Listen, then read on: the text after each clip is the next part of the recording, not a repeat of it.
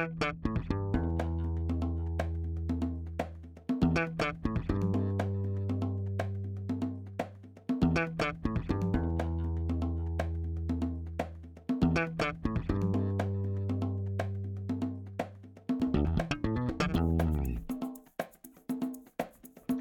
é o Tapa da Mão Invisível, podcast destinado àqueles que querem ouvir ideias que abalam sociedades e não são ditas na mídia tradicional.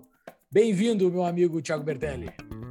Tudo bem, Júlio? Tudo bem? Vou dar um cagaço em quem está ouvindo a gente pelo podcast aqui, não está nos, nos ouvindo, mas também está com a gente aqui, quem não está nos vendo, mas está nos ouvindo, também está com a gente, o senhor Paulo Costa Fux. Seja muito bem-vindo.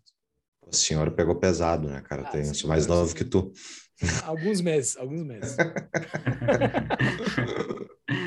Seja muito bem-vindo.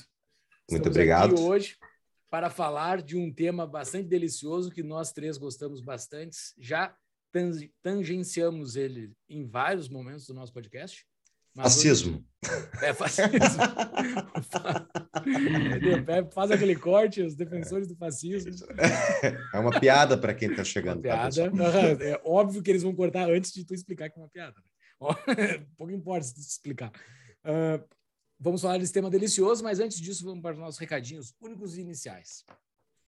Pessoal, vocês ainda estão no planeta Terra e não foram para uma galáxia muito distante, então se estão no planeta Terra e estão no Brasil, abram uma empresa para tocar um negócio. E quem é o parceiro para tocar um negócio, tocar uma empresa e ser o seu contador é a DBI Contabilidade, o parceiro do Tapa, que faz a nossa contabilidade. E eles têm aquela promoção topzera, que é quatro meses de isenção de honorários e mais isenção de honorários para a abertura da empresa. É só dizer que é ouvinte do Tapa, entre em contato com eles pelo arroba DBI Contabilidade no Instagram ou no site uh, tapadomainvisível.com.br barra DBI. Entra lá, entre em contato com eles, diz que ouviu esse anúncio no Tapa e ganhe a promoção de desconto. É isso aí. Liberte e é, empreenda e liberte-se. Exatamente. Fora isso, parabéns ao Thiago que teve a ideia desse episódio, eu adorei. Uh, tomara que a audiência goste. A gente fala bastante, então vamos deixar para o pessoal ouvir no episódio e depois dizer o que vocês acharam. Próximo episódio de livro: O Otimista Racional com Matt Ridley. Não, com não, é do Matt Ridley, né? Ele, o Matt Ridley não, ele declinou nosso convite de me apresentar. É, a gente convidou, né? Mas vamos lá. Uh, mas vai ser o próximo episódio de livro e vai estar nas nossas show notes, no nosso site. E todas as informações do Tapa você vai encontrar no nosso site, tapadamainvisível.com.br. Lá dentro tem os episódios, dentro dos episódios tem as notas dos episódios, que são as show notes, e lá dentro dessas notas tem os links para os livros recomendados em cada episódio, que você, ao comprar usando o nosso link da Amazon, a gente ganha uma comissãozinha e ajuda a pagar as contas, né, Júlio? Exatamente. E também tem a nossa parceira, a Vies, da minha canequinha de café aqui e tantas outras coisas. Eles têm camiseta, canecas, várias, vários produtos e não só produtos do Tapa, eles têm vários outros que envolvem política, que tu esfrega na cara do teu amigo comunista, que tu é libertário, coisa assim, ou esfrega na cara do teu amigo direitista também. Coletivista. Uh, coletivista como um todo, todos os estatistas. É só entrar no site da viesbr.com, use o código de desconto TAPA para ganhar um descontinho ao comprar qualquer produto da loja. É isso aí. Bom, pessoal, o Tapa funciona com o apoio de vocês. Então, se vocês querem mais Tapa, vocês têm que entrar lá no nosso apoia-se, apoia.se barra Tapa do Meio Invisível e olhar as nossas metas. A gente tem metas 4,200 por mês, a gente vai publicar um episódio a mais a cada dois meses, e por 5,200, pá, daí vocês vão se refestelar com um episódio extra por mês do Tapa. Então fica a dica, pessoal, entrem lá no Apoia-se e ajudem a gente a criar mais episódios, a construir mais tapa. Exatamente, como o Fux começou fazendo essa propaganda aqui, se você quer mais tapa, mas se você não é masoquista, também pode. uh, você quer, quer mais tapa para os outros, né? Tapa da minha invisível. Sabe, muitos, muitas vezes, Júlio, eu pensava assim, tapa da minha invisível, né? tipo, que não era uma agressão porque era invisível, mas eu não tinha me ligado. É uma agressão, sim, porque é invisível, mas não é, mas não deixa de ser corpóreo, né? Exato, invisível. Então, exatamente. Assim, tapa Isso... do, da mão incorpórea seria só tapa da mão espírita, daí sim. Pessoal, Bom, a gente entra nas... já falou do nosso site, tem tudo lá no nosso site. Também estamos nas redes sociais, as principais, Instagram e Twitter. Procure Tapa da Mão Invisível lá. E divulguem o Tapa para os seus amigos. Não consegue, não tem um dinheirinho para entrar no Apoia-se. Divulgue, passe o link para os seus amigos. Divulgue nos stories do Instagram, que ajuda bastante. Marcando o Tapa lá no arroba. E era isso, né, Fux? Vamos lá? É isso, vamos para o episódio. Apresentar, então, quem está chegando aqui não nos conhece, ou quem já chegou há muito tempo e não sabe quem são esses três malucos aí. Somos estes caras aqui. Do meu lado está o Thiago Bertelli, que foi diretor de eventos do Instituto Atlantis em 2017, trabalhou no Instituto de Estudos Empresariais e no Instituto Liberdade. Atualmente trabalha na equipe de comunicação do vereador Felipe Camozato e é o produtor, editor e palpiteiro aqui do Tapa da Mãe Invisível. Do meu outro lado está o Paulo Fux, fundador e apresentador aqui do Tapa, formado em economia pela PUC do Rio Grande do Sul, com MBA em marketing e comunicação pela ESPM foi diretor de formação, vice-presidente e membro do Conselho Deliberativo do Instituto de Estudos Empresariais. Empreendedor desde 2011, Fux é sócio da Proteus Associados e consultoria empresarial. E quem vos fala é Júlio Santos, fundador e apresentador aqui do Tapa, formado, sou formado em administração pela PUC, pós-graduação em economia pela URGS, sou executivo de finanças corporativas, membro honorário do Instituto Atlantis e fundador e conselheiro do IFL Brasília. Esses somos nós aqui. Sejam todos muito bem-vindos, quem está nos ouvindo. Uh, quem quiser contribuir uh, dando opinião sobre o nosso episódio, vai lá nos, nos, comentários do YouTube, que é bastante divertido os comentários do YouTube. Não sei se vocês têm acompanhado, Thiago e Fux, mas é muito divertido os comentários que acontecem no YouTube. Então, quem quiser comentar, comentem lá e que a gente vai lá e responde. Uh, e também no nosso Instagram. Então tá, Thiago, apresentados. explica para o pessoal que está chegando aí qual vai ser o tema desse nosso episódio, no que, que a gente vai trabalhar. Belezura. Então, a maioria das pessoas conhece Star Wars pela fantasia, né? Pela toda aquela questão dos Jedi e da força e das guerras com sabre de luz e, e tiros no espaço. Uh, mas a gente queria hoje focar em outra parte, que é a questão política desse universo, principalmente da segunda trilogia, que são os filmes ali que aconteceram entre 1999 e 2005, né? episódio 1, 2 e 3 o que acontece? Um, a trilogia original ela era muito mais focada em fantasia, né? Uh, por mais que tu tivesse ali uma questão de ah, o Império e, a, e os rebeldes, uh, quase todo o plot era uma questão muito mais focada no, no, nas regras daquele universo fantasioso do que a, os rebeldes e o Império em si. Pelo menos no meu ponto de vista, eu acho que isso chamava muito mais atenção. E essa segunda trilogia, por mais que tu tenha uma evolução muito grande de efeitos especiais e lutas e coreografias e tal, uh, tu tem uma base política ali uh, muito grande, dando suporte para toda essa parte fantasiosa. Então a gente queria conversar um pouco sobre isso, o que acontece ali, nesses três filmes principalmente. Provavelmente vai puxar alguma coisa de um do outro. Uh, para quem conhece um pouco melhor desse universo, sabe que tem HQ, tem animação, tem série. É, é um universo muito gigantesco assim de, de produção, mas a gente vai focar nessas, nesses três filmes e ver se uh, conversa ou não com a realidade, se o George Lucas, né, o, o criador de, desse universo, uh, ele estava correto no que fez, se ele errou, o que, que ele acertou, enfim. É, acho que essa vai ser a discussão desse episódio hoje. Até porque esses três filmes, eles não são os três primeiros a serem lançados, né, como o Thiago falou. Os primeiros foi lá na década de 70, uh, que são o episódio 4, 5 e 6. Então as pessoas esperaram, a década de 70 e 80, né? Uh, as pessoas esperaram até 99 para entender qual a origem daquilo tudo, né? Então, uh, a gente vai se ater nele porque é onde explica um pouco a origem da coisa toda, da problemática política da coisa, que boa parte, tu for ver alguns, algumas críticas mais nerds, assim, os caras que gostam dos, das coisas de nave e, e, tiro e coisa assim, eles não gostam da parte política, né? Uhum. Uh, mas a gente aqui nós somos os nerds de política, então a gente gosta da parte da política, da, da coisa chata que eles acham, uh, que eu acho bastante bacana também. Uh, Fux, não sei se tem alguma coisa sobre a escolha dos filmes. É, eu acho que eu, quando o Thiago propôs esse tema, achei interessante. E agora, estudando para fazer o episódio, eu já tinha visto várias vezes os filmes, mas estudando especialmente a figura do Palpatine, que é o imperador, que vem a se tornar imperador, né, nos episódios 4, 5 e 6, lá os originais. É bem legal, uh, a gente vai discutir muito como é que é que ele fez a tomada de poder. E é isso, é uma boa alegoria para a realidade. Beleza, beleza. Então vamos lá. Então, uh, explicando um pouco assim o cenário político do negócio. Eles falam bastante de república, falam do império, falam de federação. Vocês conseguem explicar mais ou menos uh, como é que era o cenário ali do episódio 1 político do negócio? Como é que estava estabelecida ali a política disso?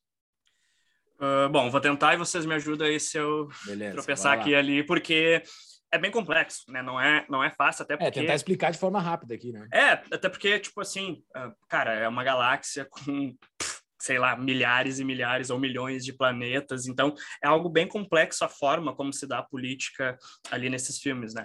Mas, basicamente, tu tem uma república, que é essa união do, dos planetas, digamos assim, ou galáxias, ou enfim, uh, de várias partes do universo, que é que, que tem um Senado, né? Esse Senado ele legisla sobre as, as regras dessa galáxia.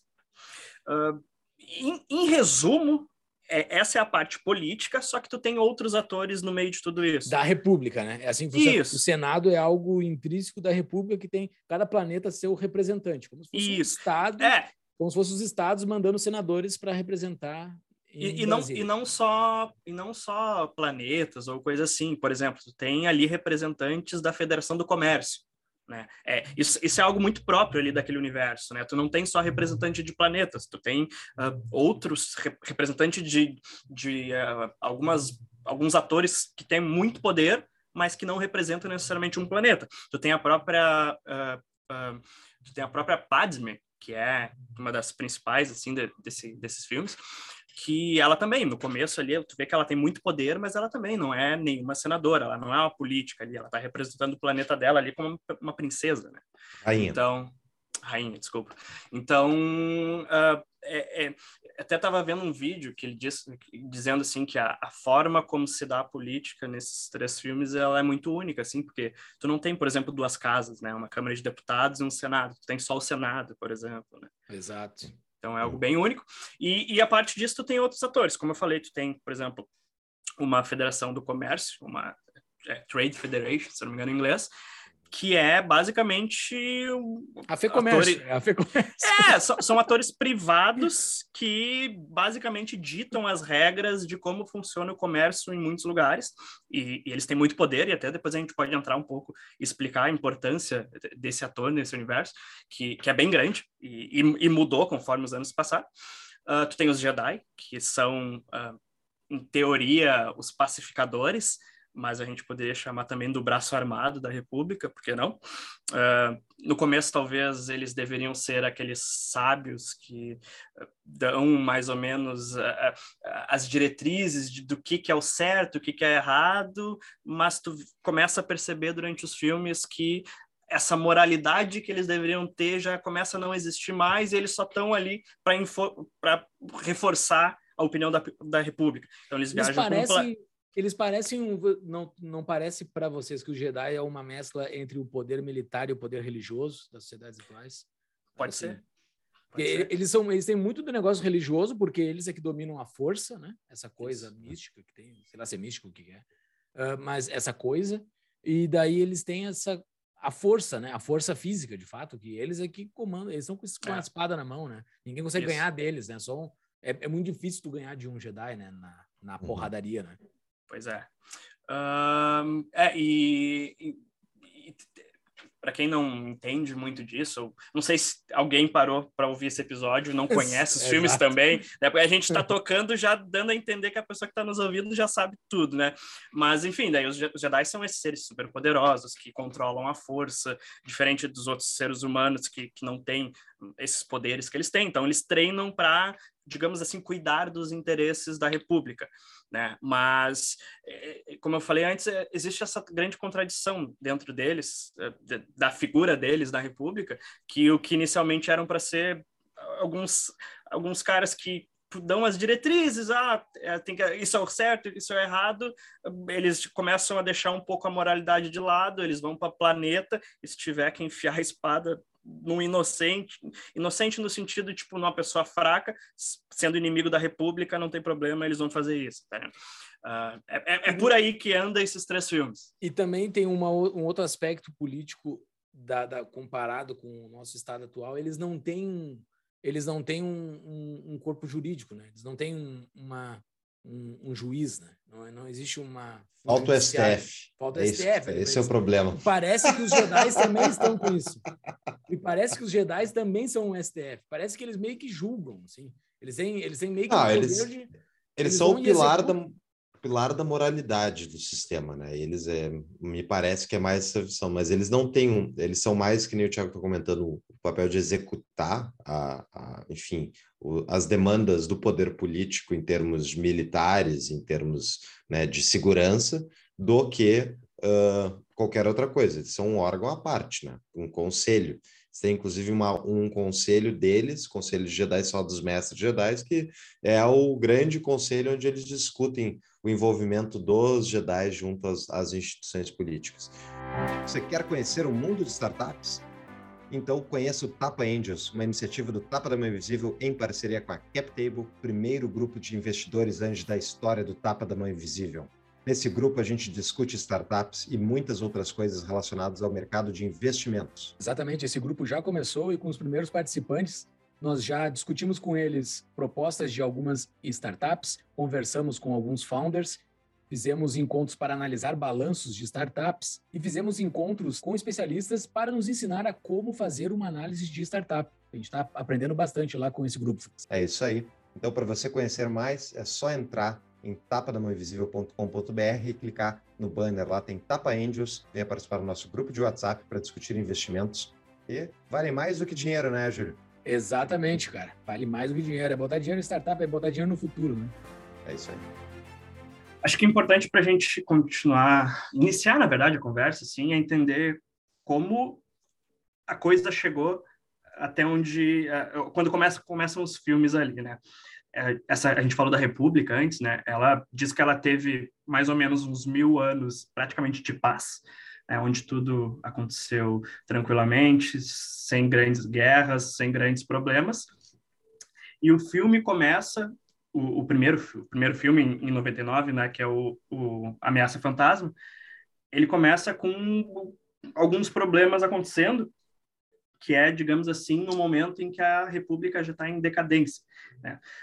a gente vai discutir isso durante o episódio, provavelmente bastante, que a gente vai falar sobre como tudo que acontece até chegar no final é consequência da decadência da democracia, da república, da perda de confiança do povo nas instituições, da corrupção de, da, da própria do corpo político, né?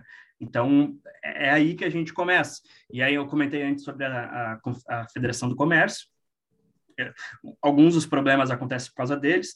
A gente vai perceber depois que os, o, corpo político tem ligação com essa Federação do Comércio. Eles começaram a, taxar pessoas em outros lugares. Eles começaram a fazer bloqueios em planetas. Ao mesmo tempo, tu tem os separatistas, que é a galera que quer secessão da República, que não quer fazer mais parte dela. E dentro da própria da, desse próprio corpo de separatistas, tu tem os caras que não são muito good guys assim, que eles arrumam problemas e fazem guerras e causam problemas para a República, e tu tem outros que simplesmente só querem sair em paz, mas tem esse bolor todo acontecendo. É, é por aí que começam os filmes e, e, tudo que acontece depois, até começarem os filmes originais, é consequência disso. Muito bom, bom esse contexto mesmo, até porque entrando ali no, no, no personagem principal, digamos, da esfera política é o senador Palpatine, que vem depois a ser o imperador do, né, o imperador Lord Sith, e o Palpatine é senador por Naboo, que é o planeta que no início do filme, do primeiro esse, do filme 1, ele é um planeta que sofre um bloqueio uh, semi-militar econômico por parte da Federação, uh, como é que é? Trade da Federação Trade de Comércio. É, Federação de Comércio, a Trade Federation. E a é muito é, é realmente assim, é bem legal o, o vilão, eu acho ele muito bem construída a história do, do Palpatine, porque tem antes do não é citado no filme, mas ele virou senador porque ele como Sith matou o, o senador que era o, ocupava o cargo para o Nabu. Tem que explicar o que é e, é Sith. É, é Sith, perfeito, boa, boa. Da, na religião Jedi existem né, dois, uh, do, uh, dois opostos. Jedi né? é uma religião? Ele é. é cara, é mais um corpo de regras específicas para quem tem a força, digamos assim. Por...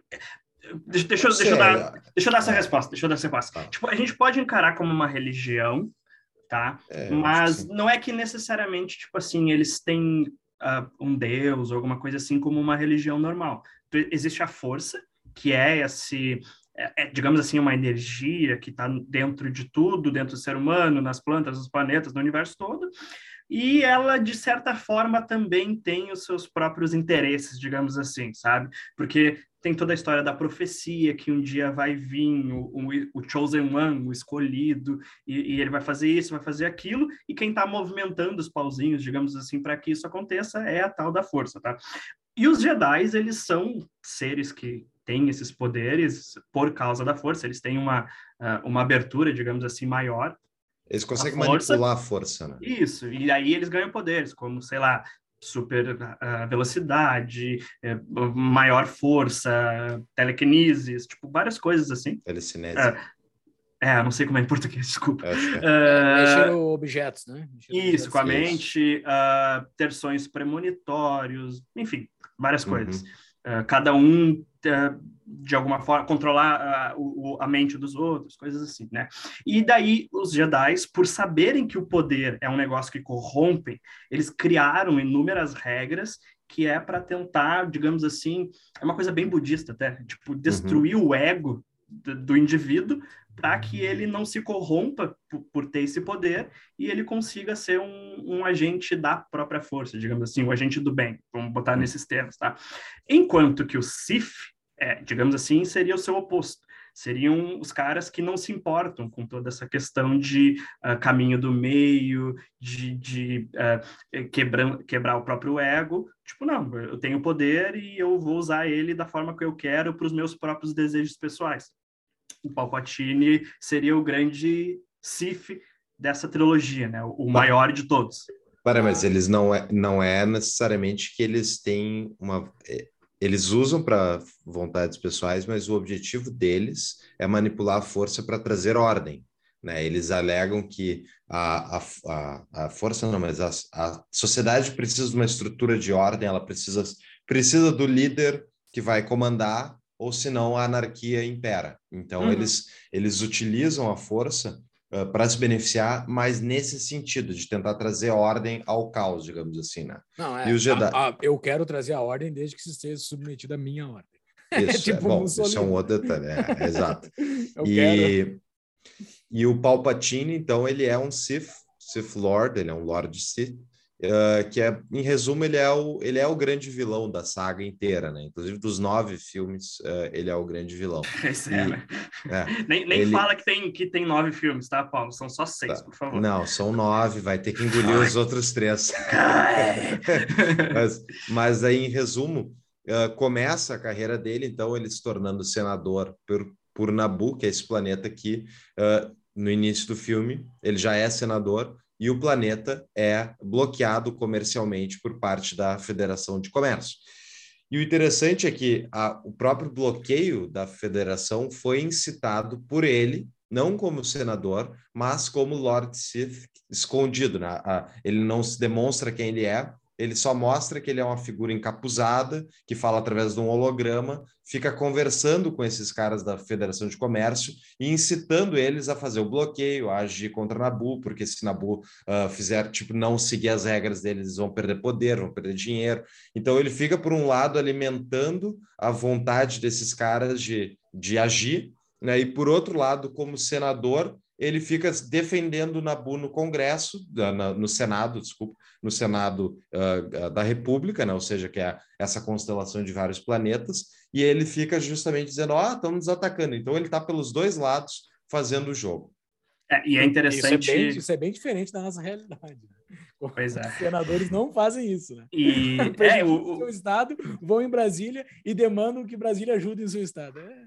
É, exatamente esse, esse, é o ponto. É, é para quem não, não, sacou muito o, o, porquê desses dois lados, é tipo assim, ó, tu planta o caos para tu te mostrar como a solução do problema. Então tu ganha poder por causa da, da confusão que tu mesmo está causando. Basicamente, em, em, resumo, essa é a grande figura do Palpatine. Exato. Resumindo, né? Ele faz um monte de coisa, mas tudo que ele faz é com esse objetivo, de causar cada vez mais confusão, de, de mostrar para as pessoas que o perigo está por todos os lados e que precisa de uma figura forte para proteger elas desse, desses problemas.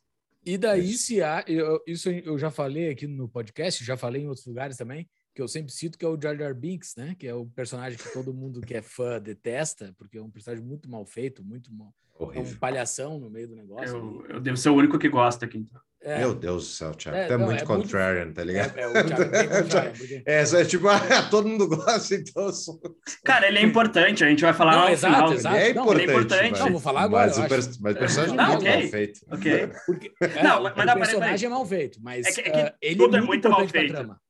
Peraí, tudo, tudo é muito mal feito nesses filmes, tá? A gente vai falar da parte política, mas a parte técnica, a, as atuações, tipo, não são filmes que a gente olha assim, tipo, meu Deus, que obra de arte. É. Então, é. cara, é tu, tu, vai ver contradições. E, claro, talvez o ele seja um personagem do... mais mal escrito. Mas Exato. tem muito problema, assim, não, né, Exato, não é filmes. é mal escrito, é mal produzido, assim, porque... Pode ser, é.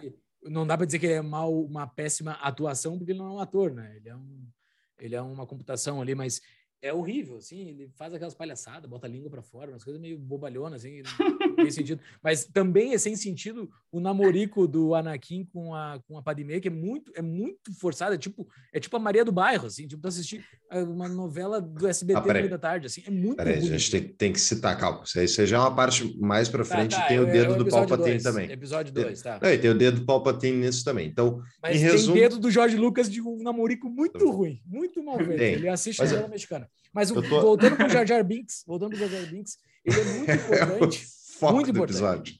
Muito importante porque ele é o, o, o, bobinho, aquele que clama pelo poder do Estado, né? E, e, e com uma coisa com um fundamento por trás. É, é, isso, isso, isso é o que é o bacana, assim, porque tu, o, o, o, planeta do Jar Jar Binks está sendo destruído, né? Tá ele é o mesmo Nabu, tá? Para quem não sabe, é o mesmo planeta do, é, dos senadores. De uma, outra, de uma outra tribo, uma outra raça, uma outra espécie. É uma outra coisa, ele é um negócio uhum. esquisito. E daí ele clama por ajuda, meu Deus, venham me ajudar, entendeu? E daí, em, em torno daquele discurso bonito dele, de alguém que de fato está precisando de ajuda, daí todo mundo olha assim, todo o Senado olha que daí, qual é a solução, né?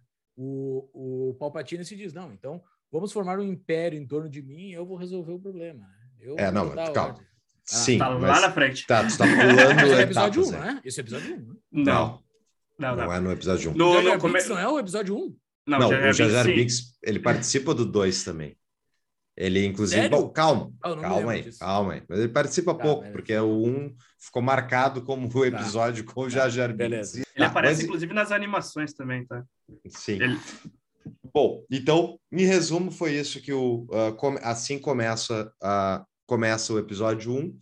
E os Jedi são mandados, então, pela República para ir descobrir o que, que, está acontecendo em Naboo. E daí vai o Obi-Wan Kenobi, que é o que vira depois mestre do Anakin Skywalker, que depois se transforma no Darth Vader, e o, e o mestre do Obi-Wan, que é o Qui-Gon Jinn. Isso, que é interpretado pelo Liam Neeson. E, inclusive, para quem gosta do Liam Neeson, vou colocar no, no show notes um vídeo muito engraçado, Neeson Season. Vejam, vale a pena. Bom, então, em resumo, eles vão lá investigar e descobrem que tem esse bloqueio e que, na real, a, a Federação do Comércio está preparando uma invasão ao planeta do Nabu. E, com isso, eles descobrem essa informação e chegam em contato com a rainha, que é a Padme, que está lá no meio do planeta, e tiram ela desse planeta e fogem e acabam indo para um outro planeta, aonde eles conhecem o Anakin Skywalker, que é um pirralho de, sei lá, nove anos de idade.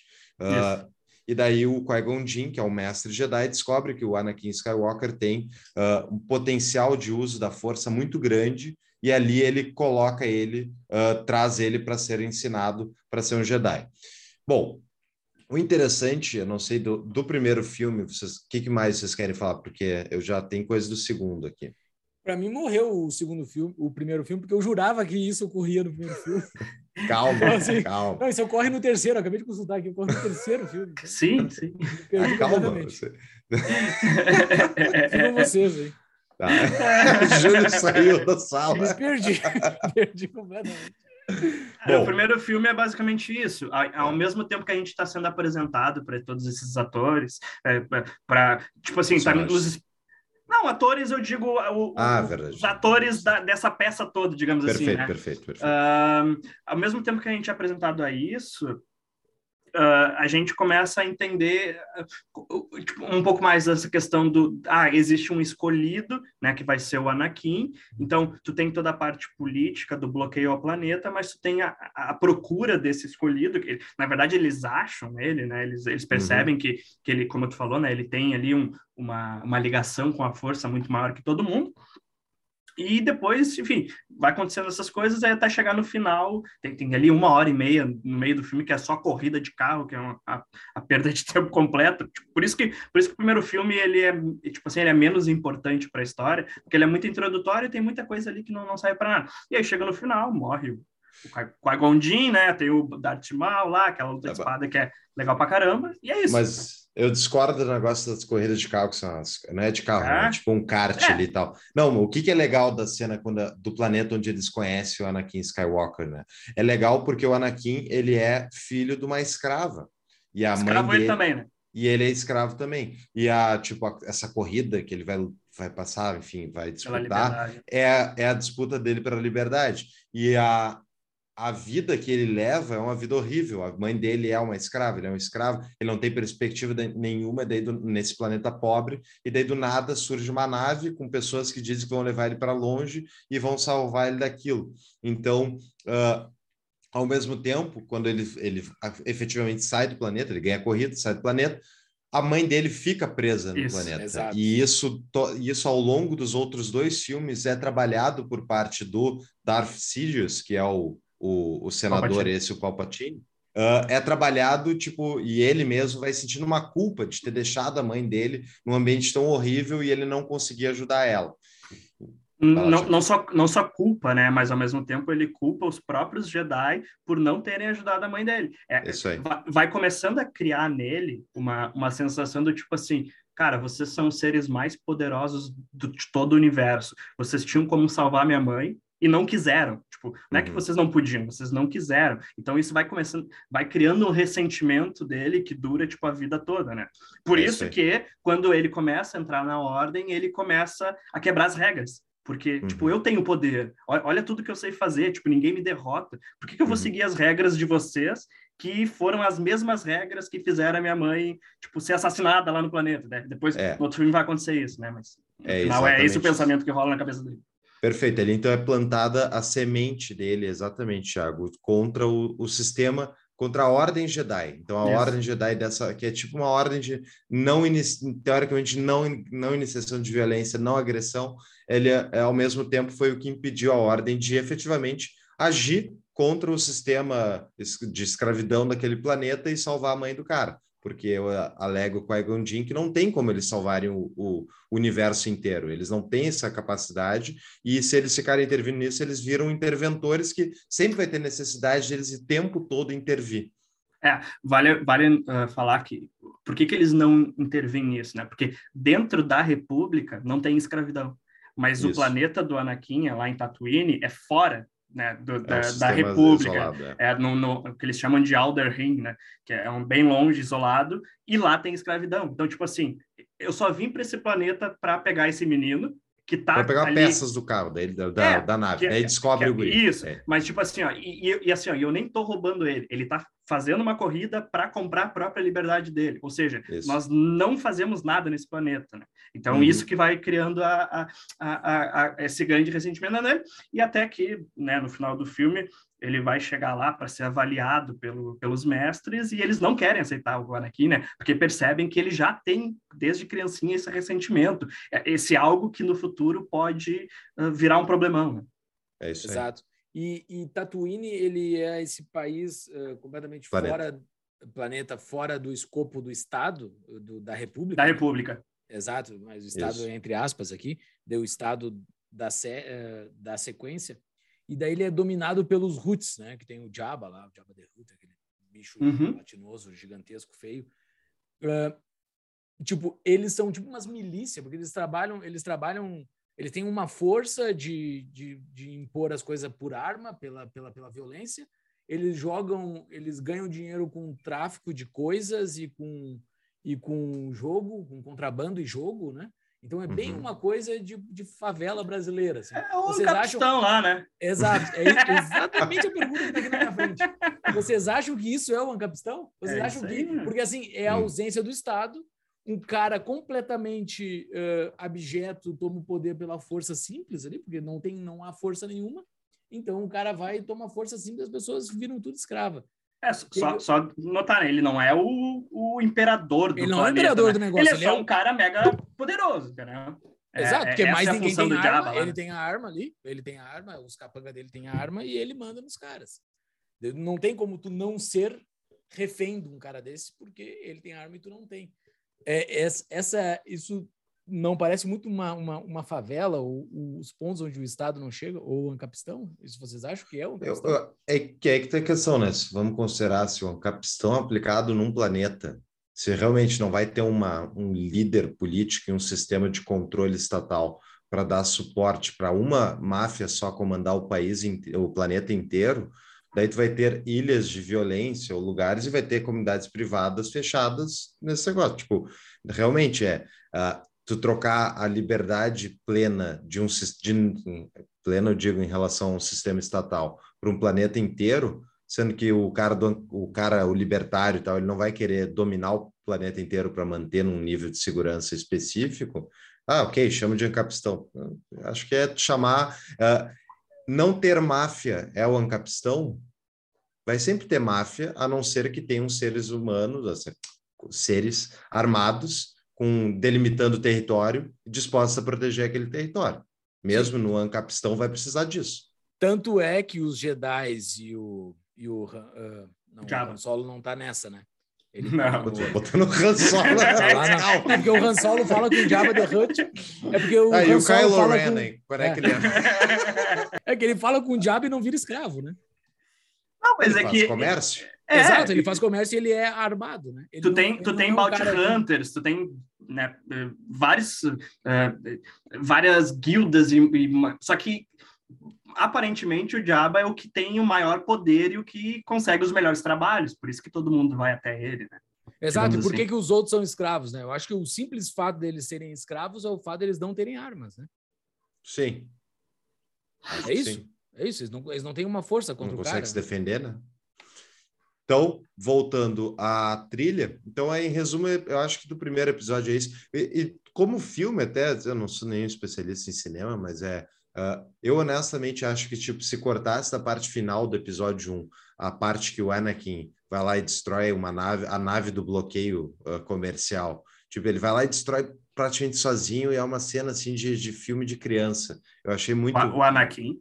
O Anakin, no final do primeiro filme, ele, ele tira uma nave da doca Ah, lá de. Nabu, sobe, tipo, meio por acidente, sobe até o espaço, e, entra dentro da nave do bloqueio, implode ela por dentro e volta. Tipo, e ele é um pirralho de 9 anos de idade, ele é tipo, tá, deu, né? Ele- É, exagerado ele- pra É, ele é é meio que é para escolhido. dizer que ele é o escolhido, entendeu? É, Tipo Ah, mas, assim. é, mas é que é demais, tá ligado? Fica É, ridículo. Mas, Fica cara, ó, olha nessa trilogia nova lá, a Leia voando no meio do espaço, tipo, aqui, isso do Anakin é, é fichinha perto disso. Não, mas ele é criança, tá ligado? Não dominava a força. Ela já era nega velha da força. Mas Ah, ok, é, vamos, vamos, Velha da tua força. intuição. Tá. Uma Bom. segunda classe, a nega velha da força. Episódio 2, que é o ataque dos clones, o que acontece, né? Então, ter- quando termina o primeiro, o primeiro, desculpa, quando começa o segundo episódio, ah, essas brigas que, de, de, ah, do- por parte da Federação de Comércio versus os, os planetas ah, da República que não estão alinhados, né? Ela só tem, só está aumentando. E deixa eu até puxar aqui. Vamos Entrou lá. os separatistas nessa história também, né? Isso, tem os separatistas, exatamente. Então, eu estou voltando aqui à minha história do Palpatine. Então, em resumo, o, o Palpatine ele já era senador por Nabu, e a partir do episódio 2, entram os separatistas, que nem o Thiago mencionou, e esses separatistas, juntos com a Federação de Comércio, são incitados pelo Darth Sidious, que é o, o lado negro da força lá por parte do Palpatine, é ele, só que camuflado, fica incitando esses caras a um a se separar e ao mesmo tempo a fazer um exército de, clo de clones, não, um exército de drones, exército de robôs para teoricamente droids, droids, é droids não drones. droids. Verdade, obrigado. Uh, de droids e ele vai alimentando esses caras para esses separatistas se armarem e a partir do momento que os a República descobre que eles estão se armando, a República, uh, incitada por, uh, por todos esses conflitos que estão acontecendo, dá ao Palpatine. Ah, desculpa, deixa eu fazer de novo. A partir do momento, então, que a República, os agentes da República descobrem que os uh, separatistas estão se armando uh, e que teve toda essa crise em Nabu, montando um exército, né? Mont estão montando um exército. O, o Palpatine, ele uh, convence a Padme, que era a rainha de Nabu do primeiro episódio, que agora ela é uma agente política, só se não ela, ela é senadora também, eu não tenho certeza do cargo dela, mas ele convence ela a fazer um voto de não confiança no primeiro-ministro da República, no, no premier da República. Né? Então, ela vai até o Congresso da República e diz que Nabu está sendo atacada e que o primeiro-ministro não fez bolhufas, deixou eles sofrerem. Então, um primeiro-ministro fraco, né, ele permite uh, permite, não, ele, ele permite que aconteça essa crise em Nabu, né, que aconteça essa possível, que aconteça inclusive conflito armado que acontece no primeiro episódio, e a partir disso cai o primeiro-ministro e quem é que é a pessoa escolhida? Eu acho que isso acontece, não sei se acontece no primeiro episódio agora, mas é, em resumo, quem é que é a pessoa escolhida para ser o novo primeiro-ministro? O Palpatine.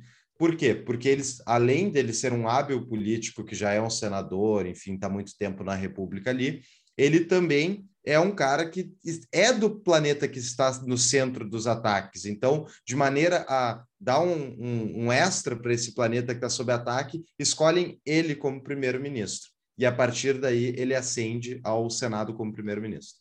Exato. Isso é interessante para quem não conhece a, a política de fora do Brasil, né? O voto de não confiança é, é, um, é, algo muito interessante que tem nos regimes parlamentares. O mais famoso, assim, que ocorre é o do, é o do Reino Unido, aonde o primeiro-ministro ele em determinados momentos pode receber um voto de não confiança dos dos, da, dos demais parlamentares. Né? Eles podem tirar ele de uma forma simples. Não é toda essa ruptura uh, que tem no Brasil quando ocorre um impeachment. Né? É uma coisa simples. Uh, todos votam, ok, vamos trocar o primeiro-ministro e ocorre uma troca de primeiro-ministro. Então, eles têm um parlamentarismo, de fato, eles têm um chanceler, que é um primeiro-ministro. Então, uh, dentre eles, dentre os parlamentares, se escolhe um líder que, que dura até com que todos queiram que ele dure, que podem tirar a qualquer momento. Esse é o sistema parlamentar. Né? Isso. E é bem interessante esse tema mesmo. Inclusive, é, eu acho pessoalmente bem melhor que o presidencialismo, porque permite a troca do, do enfim, do chefe da máfia. um episódio, né, sobre parlamentarismo. É verdade. A gente fez um episódio também sobre fascismo. Uh, mas, enfim. Então, acontece toda a situação, o Palpatine se torna o premier e ele, a part... é chanceler no caso, né? E no, a plot, a, a, a, a, o enredo do segundo filme é a, a Padme, no início do filme, então essa senadora que era rainha de Nabu e blá blá blá, ela é ameaçada de morte. E não se sabe exatamente por quem e por quê, mas se suspeita que é algo a ver com todo o conflito que teve no primeiro filme. E a partir daí é o próprio Palpatine, como já primeiro-ministro, chanceler, que sugere a, que a Padme seja protegida por dois velhos amigos, que são o Anakin e o, Obi-Wan Kenobi. que são os o Obi-Wan era o Jedi do primeiro filme, né, que o Qui-Gon Jinn morre no final do primeiro filme, e o Obi-Wan é quem assume o trabalho de ensinar o, o Anakin a ser um Jedi e convence o Conselho de Jedi a transformá-lo em Jedi. E a partir daí, o, o Anakin, ele já está com uns 18, 20 Isso. anos de idade. Ah, uns 10 anos depois do, do é, primeiro é, filme, do segundo, né? Exatamente, boa. E ele é o aprendiz de Jedi junto ao Obi-Wan, e o Obi-Wan se tornou o mestre. Perfeito. É, e, e, é como tu falou lá no começo, né? Tipo, é, é tu, tudo que está acontecendo nessa história tem o Palpatine por trás mexendo os pauzinhos, né? Tipo, uh, o, por que que ele está colocando o Anakin e o Obi-Wan para proteger a Padme? Porque ele já percebe que dentro do Anakin existe esse amor, essa paixão por ela, e ele quer que isso acenda, porque porque dentro dos Jedi, tu não pode se apaixonar, tu não pode ter laços, e ele quer que isso seja criado dentro do Anakin, porque sabe que se isso for criado, ele não vai querer seguir as regras, é muito mais fácil de, no futuro, trair e ir para o lado do próprio Palpatine, né? Então, é, é, eu, eu, acho, tipo assim, uh, de, deixando de lado, assim, um pouco uh, a, a, parte uh, técnica do filme, só, só vamos pegar... o que acontece, assim, tipo, as ideias. É muito legal. Tipo, ele escolhe é ele que está mexendo os pauzinhos para o planeta ser invadido, é ele que está mexendo depois os pauzinhos para criar o exército de, de com os separatistas, é ele que está criando dentro do Anakin essa coisa de, de, de eu não posso ser um Jedi, tá tudo errado, tá tudo errado, para que ele vá ganhando poder sem parar, sem parar, passe de senador para primeiro chanceler e depois lá no final para imperador. Eu acho isso, sinceramente, é. genial, assim, por parte do George Lucas. É uma Eu tomada de poder, assim, é, um, é, é, tipo quem gosta da série uh, House of Cards, né?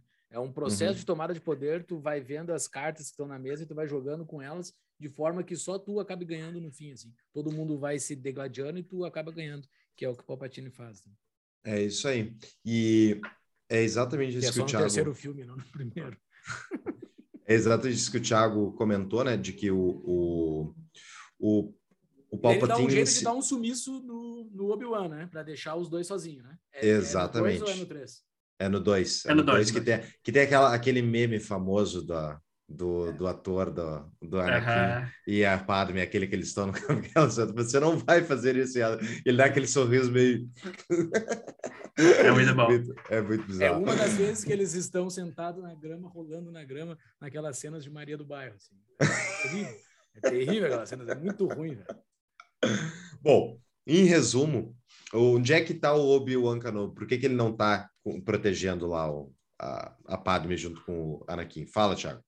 Não, eu ia só comentar que é, o, o Anakin ele começa também a ter visões do futuro, é, é, é no 2 já, né, que ele começa a ter isso, isso, onde ele vê a Padme sendo, é, morrendo, no caso, né, não, não, me lembro exatamente qual é a, a, a cena específica, mas ela vem a falecer e ele não quer que isso aconteça. Então é mais um motivo para ele começar a, a não saber para que lado ir. Né? Se ele segue de fato o, os ensinamentos do Jedi, que basicamente dizem para ele deixar isso de lado, porque a morte faz parte da vida e ele não deve ter uh, nenhum, uh, nenhuma uh, relação, como é que pode dizer, próxima assim com qualquer outro ser humano, de afeto, né? Ou depois mais para frente vai começar ele descobrindo que existe o lado negro, que ele pode, pode salvar ela, que existe dentro dele o poder capaz de ajudar ele a, a ter o amor da vida, né? É, e que a dilema. força controla, inclusive, a vida, né? É, a força é. consegue fazer isso. E nessas visões dele, eu acho que tem que ela tá com os, com os bebês, Não, né? ainda não. Ele consegue ver. Não é nessa primeira visão que ele, que ele vê que é um parto aquilo que está ocorrendo? Acho que não, é só depois. É, é quando é. eles. É, até onde Vai... eu sei, ele, ele nunca sabe das crianças, né?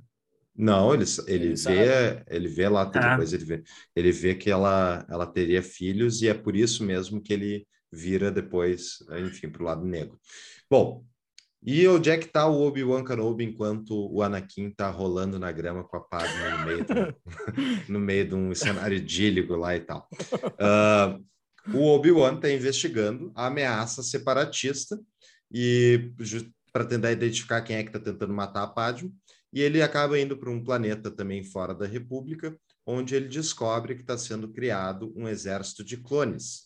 E esse exército de clones, ele foi encomendado, teoricamente, por um mestre Jedi que morreu há mais de 10 anos. Bom, em resumo, quem era o mestre Jedi? O mestre Jedi era um cara que não tinha morrido e depois se demonstra ser o aprendiz do Lord do Darth Sidious. É o, é o Conde Dooku, é o Conde Dooku, que é Conde Doku, que é então o aprendiz. Que, no, que na, legend, na dublada eles botaram o Conde Dukan para não falar Conde Duku. É verdade, é, é sério, é sério isso. Eu não sabia. No, no, no dublado botaram Dukan. Bom, bom uh, e em resumo, ele descobre, então, esse, o, o Obi-Wan descobre esse exército de clones, e a partir daí ele tem a, ele começa a investigar mais a fundo e descobre, então, que tem esse outro conde aí, que é um ex-Jedi que virou para o lado negro da força. Só para dizer, né, o, o, o, o Doku, ele é o, basicamente o líder dos separatistas, tá? e, e, ao mesmo tempo em que ele é aprendiz do, uh, do Palpatine, né, como Sith, e ex-Jedi, tipo, ele era mega foda, Cara, assim, é tipo, ele era um dos política. melhores, né? Isso é muito política. Tu pega, tu pega assim, um exemplo aleatório qualquer aqui, tá? Eu vou criar uma analogia, não que isso seja verdade, tá? Mas digamos, tu pega um Renan Calheiros da vida. O cara ele deve ter o contato dentro do sindicato, deve ter o contato lá na Federação da Indústria, deve ter o contato e, e faz todo mundo brigar, faz todo mundo brigar e ele fica ali com contato com a cabeça de todos, assim. É, é muito política isso, porque isso é isso é muito claro para mim que isso ocorre na política. Que os caras estão lá em cima só fazendo uns lá de baixo brigar. Brigue, brigue, brigue, brigue, eu fico aqui em cima. Tu acha que é nesse nível de conspiração? Eu não, não é mais... nível de conspiração, mas tu consegue conversar com todos. Tu consegue conversar com todos os cabeças de todos os, os, os movimentos. Tu fica só jogando. Pensa num Temer da vida. O Temer consegue jogar em todos os lados. Todos os lados. Ele, ele consegue ter o diálogo. Se ele manipula ou não, eu não sei. Mas ele consegue ter esse diálogo em todos os lados. Um cara que está nesse nível e e ter o poder de manipulação, o cara é muito poderoso. É que ele tem acesso, né? Ele tem acesso e, e ele realmente ele demonstra poder. Ele tem um poder justamente. É interessante isso porque a política, a política com todo o nosso ódio e ojeriza que a gente tem a política, pelo menos a minha parte, ao mesmo tempo a política ela veio para substituir a guerra formal, né? Sim. Então, uh, quer ou não, é a, a manipulação intrínseca que o ser humano sempre vai buscar fazer para se beneficiar, e a política veio para substituir a guerra. Tu faz a política para não fazer guerra, né? Então... Não, e tu então para para pensar, os mil anos de paz que eles tiveram foram os mil anos de república, né? Então, isso tem vários exemplos de impérios grandes que, durante esses impérios grandes da história humana, uh, foram, foram, uh, foram momentos de paz dentro desses impérios, como é nos Estados Unidos aqui há mais de 200 anos, como foi no Império Romano, dentro do Império Romano tinha bastante paz comparado com o que tinha na volta. Então, são impérios que duram para ter a sua própria paz. Eu, eu, na minha opinião, como eu já falei aqui também, dentro do sistema estatal, a democracia é disparado o melhor sistema que existe. Não há, não há como, dentro do sistema Não, estatal, república. A república é, é melhor. É, são exato. coisas diferentes, são coisas diferentes. Sim, sim, né? sim, sim, É, ainda mais se ela tiver como base o liberalismo, né? Tipo, exato, a gente pode, é aquela coisa, a gente pode falar de uma democracia liberal, uma democracia liberal, uma democracia, sei lá, de várias formas. Tipo, a uhum. melhor possível, pelo menos eu acredito que seja nossa opinião disparada, seja a democracia liberal. Pessoal, vocês estão preocupados que os governos estão gerando inflação, diminuindo o poder de compra da moeda e mais do que isso ainda, vocês querem saber qual o único ativo que é verdadeiramente livre da intervenção do Estado e que tem a escassez de verdade? O Paulo Fux vai contar para vocês. Acho que todo mundo que ouve o Tapa já sabe que a gente está falando de Bitcoin, né, Júlio? Provavelmente. Mas Bitcoin é difícil de entender no início, porque é uma coisa realmente extraordinária, a quantidade de conhecimento diferente que está embutido dentro dessa moedinha mágica da internet. E caso você tenha interesse justamente em conhecer mais estratégias de investimentos, como é que é o ciclo de mercado do produto, como é que funciona a declaração para o leão, que é muito importante. Então, para tudo isso, eu, junto com um colega, criei a Concierge Bitcoin é uma empresa, o objetivo dela é ajudar as pessoas que não conhecem o ativo a comprar e manter de forma segura ele, Júlio, que é muito importante não perder as suas chaves, né? A chave do cofre. Então, tudo isso mais um pouco a gente ensina no Concierge Bitcoin. Exatamente. Peguem na mão do Paulo Fux que, eles, que ele acompanha você para dentro desse maravilhoso do Bitcoin. É isso aí. Isso você pode conhecer mais em tapadamãeinvisível.com.br barra BTC. É. Uh, eu queria voltar num ponto ali só, Fux, uh, não foi o, o Count que, uh, que deu início à criação dos clones, tá? Foi um não. outro mestre, sim, foi um outro mestre que foi, faleceu, ele se chamava, tipo, Saifo Dias, alguma coisa Mas assim, tá? Eu achava que esse era o, era o nome dele antes de ter virado. Não, não, não. É muito nerdola não, não. esses papos, né? Muito nerdola, assim. Acho que não vai Não, mas bom, bom, não, mas bom saber, bom saber. É, é que assim, ó, é, é, é, que eu acho que. Faz diferença. Eu, por, por que, que eu tô explicando isso? só para só para só para explicar que, que o, o, o Count, ele era um Jedi e ele saiu da ordem por discordância, tá? Uh, em alguns lugares, em alguns lugares não, tipo, se assistir o filme, tu vai ter um personagem que chama ele de idealista, assim. Diz que ele, tipo, ele era basicamente um, um livre pensador que discordava de muitas coisas dentro da ordem, não à toa que ele foi o mestre do Qui-Gon Jinn, que também uhum. era um cara que não seguia muito as ordens da, da própria Ordem Jedi. Então, por inúmeras discordâncias, por ver a, a, decadência da ordem, digamos assim, a decadência da república, ele sai da, da, da, ordem e começa a liderar, digamos assim, o movimento separatista. Uhum. Né? Tanto é que tu pode ver que no filme, o, o, o mestre Mace lá, que é o, o, Esqueci o nome do ator lá, o... o, well, o legal Samuel lá. Jackson. é, Samuel Jackson, ele encontra... Isso, ele encontra o, o Count Dooku no, numa arena lá e eles conversam, porque naquele momento é, o, ele não sabia que ele era um Sith, que ele estava fazendo uhum. todas essas coisas erradas. Ou seja, ele saiu da ordem e ainda era considerado uma pessoa bacana e tal, só que por trás da, da, das cortinas ele estava se movimentando junto com o Palpatine. Isso aí. Então, seguindo, tem esse exército de clones que foi encomendado teoricamente em nome da República, na verdade, foi plantado isso pelo Palpatine, esse exército de clones. E, por outro lado, os separatistas, com seu exército de, uh, de droids, também está sendo incentivado pelo Palpatine, mas como Sidious, né? como Darth Sidious. Então, é bem aquilo, ele vai esgaçando a República, bot... inserindo um conflito armado no meio dela, e ele está dos dois lados provocando eles a entrarem em guerra. E os dois lados, eventualmente, entram em guerra, e ali os Jedi deixam de ser, então, essa força teoricamente protetora, e esse, enfim, esses são o braço armado do Estado, mas um, um braço mais comedido, e eles passam a serem os líderes do exército de clones. Eles tomam para si em nome da República. Mas para eles, mas tem um poder que é dado anterior a eles assumirem o exército de clones, que é o quê? O primeiro-ministro, o chanceler, ele tem que ganhar poderes de guerra, poderes para criar um exército da República, que não tinha até então. E adivinha quem é que dá, quem é que puxa o voto para dar o poder para o chanceler se transformar no, no líder, no, no chanceler com poderes especiais para iniciar um, um exército? Jar Jar Binks. Aí né? Jar Jar spoiler que eu ia dar Jar Jar Binks. Porque a gente não falou, né? Que ele... é. Exatamente, ele se transformou em senador, né? A gente não tinha Exatamente. falado lá antes. É isso aí. Por isso e que daí... eu acho que é importante a, a, não, a coisa não, dela. Não, ele é importante. Ah, ele é um palhação e bota a linguinha é pra fora e tal. Ele é insuportável. mas, mas, na minha visão, é meio que de propósito isso, sabe? Vamos colocar o personagem mais chato do mundo, o mais irritante, o mais abestalhado, e tu vai perceber que ele vai ser o maior manipulado pro cara ganhar o poder. Eu acho isso é. genial. Uma demanda legítima, né? O, o, é muito interessante a demanda legítima dele. O país dele está sendo destruído, o isso, povo dele está sendo isso. destruído. E ele faz um discurso lá bonito, pedindo que ajudem ele e tudo mais. Uh, tu vai ver qualquer demanda de. Tu pega um indígena, tu pega um, um evangélico, pegando qualquer demanda de alguém que vai lá no Congresso Nacional pedir por alguma coisa.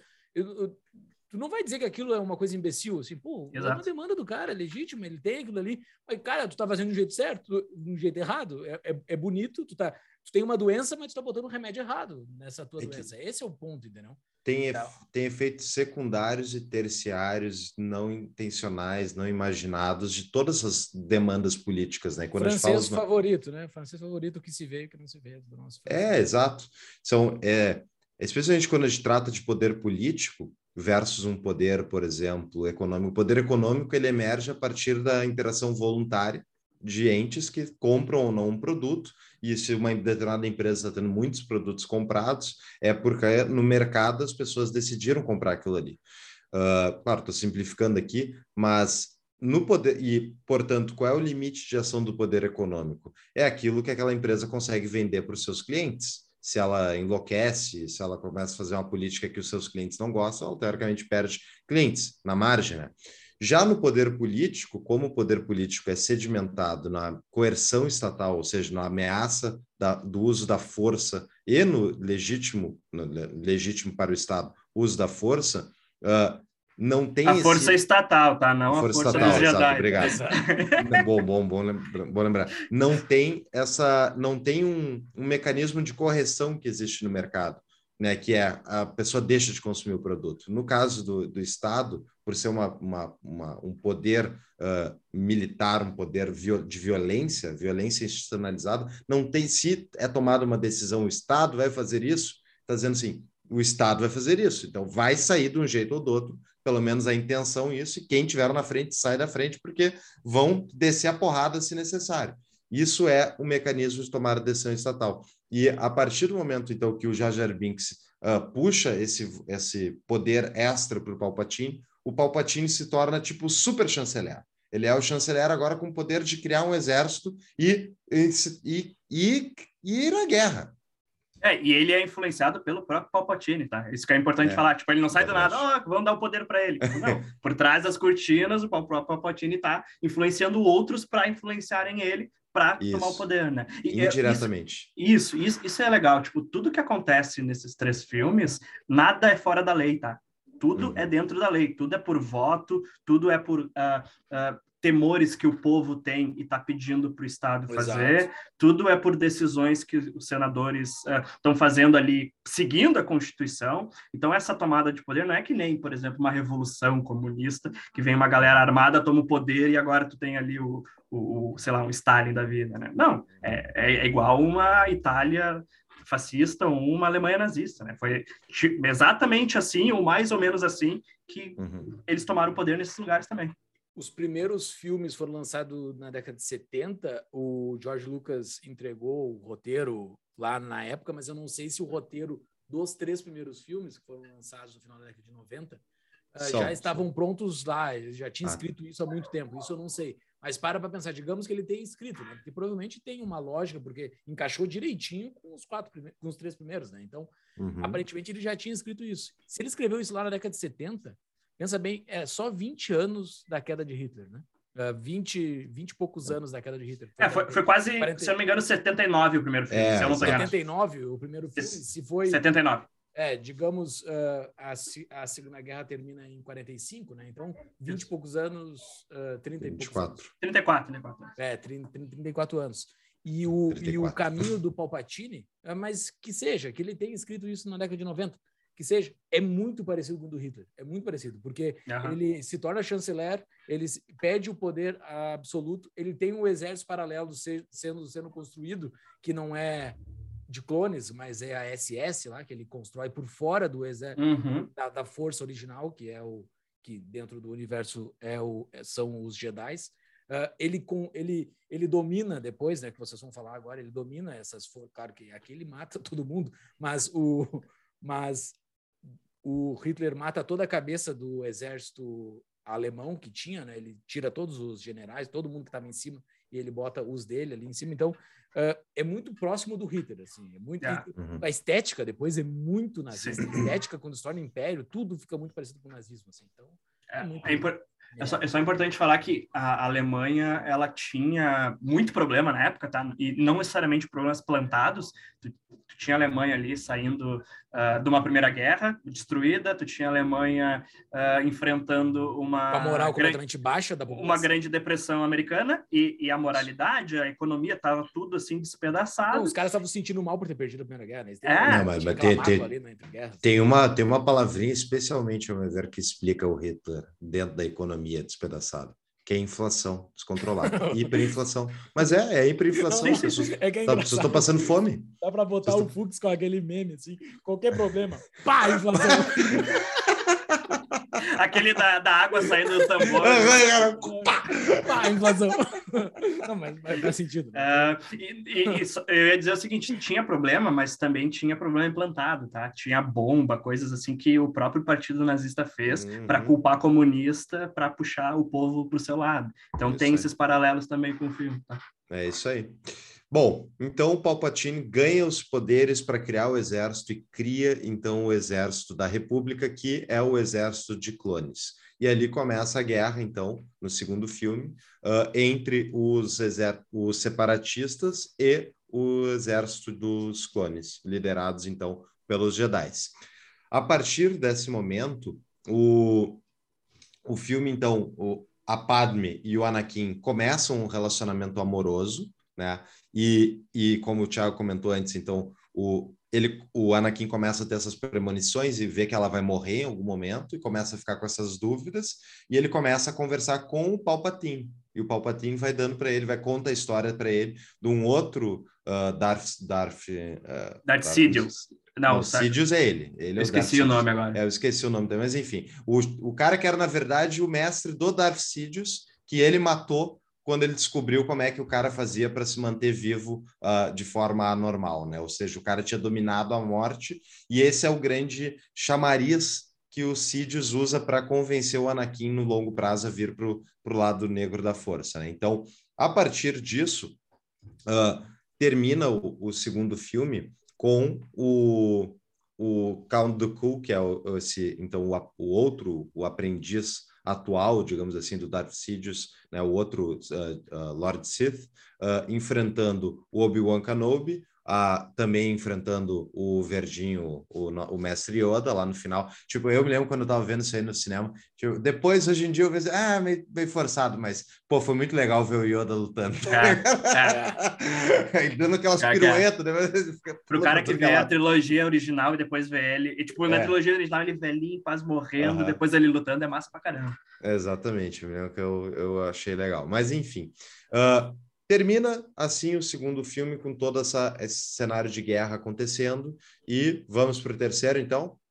Só uma pergunta, eu agora não estou lembrando a cronologia. O Anakin mata o Conte no final não, do segundo não, ou no início do terceiro? No início ah, do beleza, terceiro. beleza, porque isso é importante. É, então o, no terceiro é, o filme 3, eu, inclusive, é do, da, dos três ali, eu acho que é o melhor de todos, desses três primeiros. O 3? Eu o 3, eu acho. Eu também, é eu muito, gosto. É muito Não, legal. É, é eu acho que é um bom que, filme. É meio que, é meio que consenso isso, assim.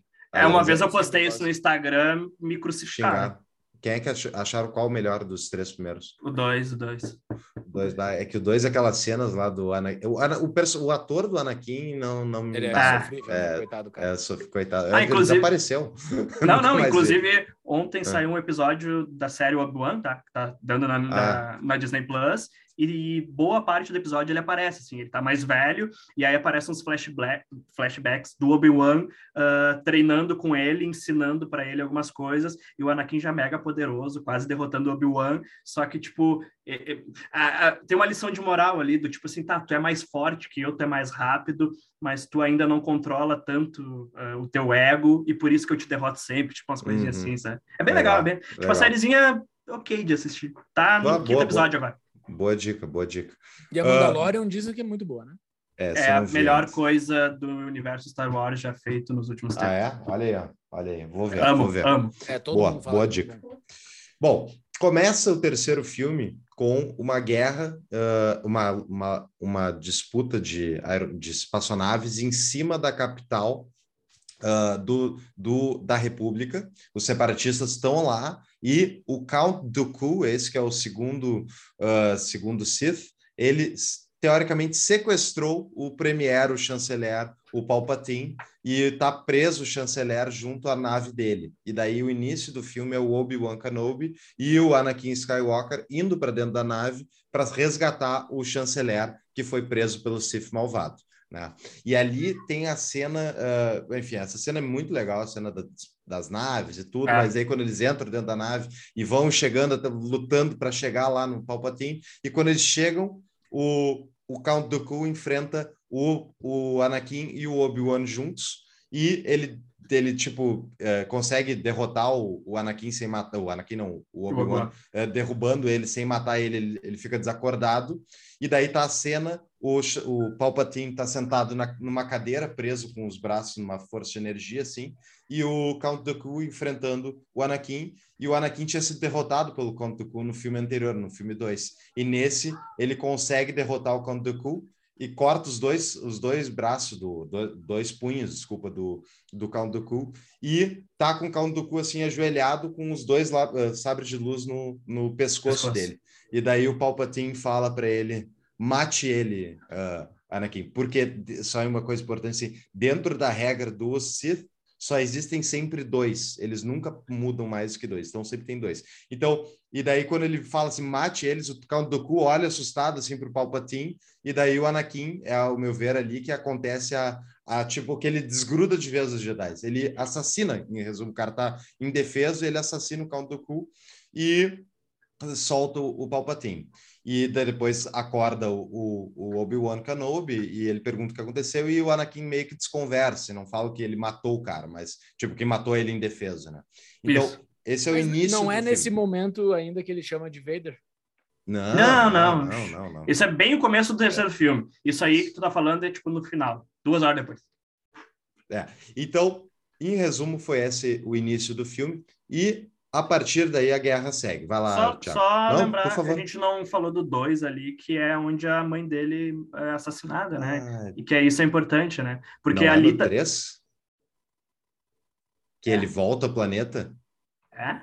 Ah, agora tu me pegou. Não, é no 2. É, é no 2, né? É no 2. É no 2. Tá, então. Ele tá. Bah, bom, bom, boa lembrança. Boa, isso é importante para a criação da personalidade dele, né? É, exato. No 2, ele tá no, naquele romance lá com a Padme, e daí ele, ele tem visões da mãe dele, e daí ele abandona a Padme no, planeta, pega uma nave, vai até Tatooine, que é esse planeta fora da, do sistema da República, e descobre que a mãe dele foi torturada e morta por escravagistas, que ela tinha sido libertada e depois acharam ela e sequestraram Era e mataram ela. a gangue da areia lá. Tipo... É, exato.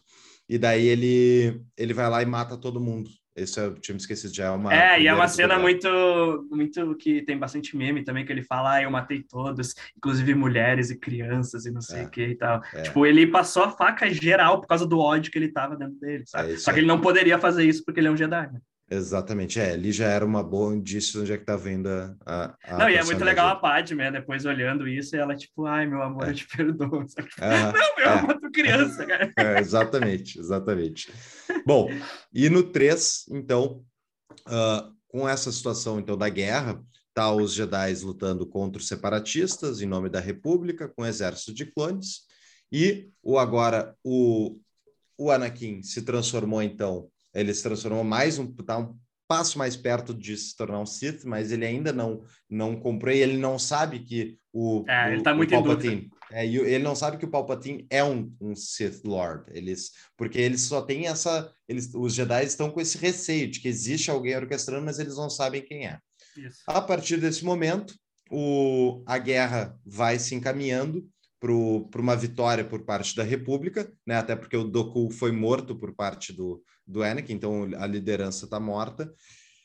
E daí o tem finalmente... ainda o Grievous lá, né? Se a gente é, não tem falou, o Grievous, é verdade, que ele é um dos é generais, sim, é, tal, exato, né? Ele vai ser é derrotado um... mais para o final pelo Obi-Wan, né? Mas ele é, é uma peça importante também disso aí. É, isso aí. E a guerra, então, ela está continuando e, finalmente, o, a, no desenrolar do filme, o Palpatine sai do armário e se transforma no Lord Sith na frente do Anakin. Ele fala para o Anakin que ele é o Lord Sith e que ele é a única chance do Anakin de salvar a Padme e os filhos dele, porque agora o Anakin já está tendo premonições de que a, a Padme vai, vai ter filhos, vai ter filho, vai ter vai estar grávida e que ela vai morrer no parto. E a partir disso, é, e ele não quer que aconteça, não aconteça igual a mãe dele, né? Exatamente. Então, a partir disso, ele essa é a grande proposta que o, que o Sidious faz para o Anakin virar para o lado negro da força. E, em resumo, isso aí é, é um filme, três horas de filme, é bem legal, mas uh, os Jedi, que são numerosos, estão lutando, enfim, todos os cantos da, da galáxia, defendendo a República, uh, junto dos clones, os clones recebem a chamada Ordem 66 por parte do, do Lord Sirius, que é tipo um, um, é um, dispositivo plantado dentro dos clones, onde eles, ao ouvir isso, eles se voltam contra os Jedi e matam todos os Jedi. Os Jedi não estão esperando, obviamente, porque são companheiros em árvores e tal, então eles são traídos pelos clones, os clones são hum, seres que não têm muita vontade própria, né?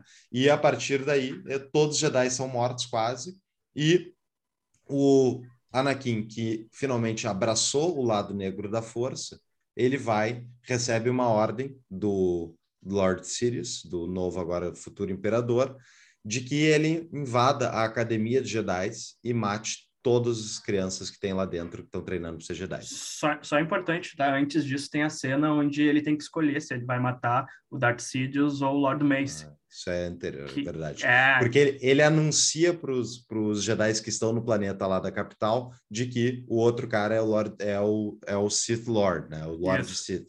E eles vão em quatro pessoas lá para prender o cara e, e ele a passa partir... a faca em todo mundo. Exatamente. O, o Lord Sidious vai mata, mata todos os outros, menos o, o personagem Samuel Jackson. E quando o Samuel Jackson finalmente consegue confrontar e botar ele num canto e vai, tipo, ou matar ou prender ele, o, o Sidious vira para o Anakin que chega e diz: Ah, tu quer que a Padme viva ou tu quer que eu morra? Entendeu? Não tem como ter os dois.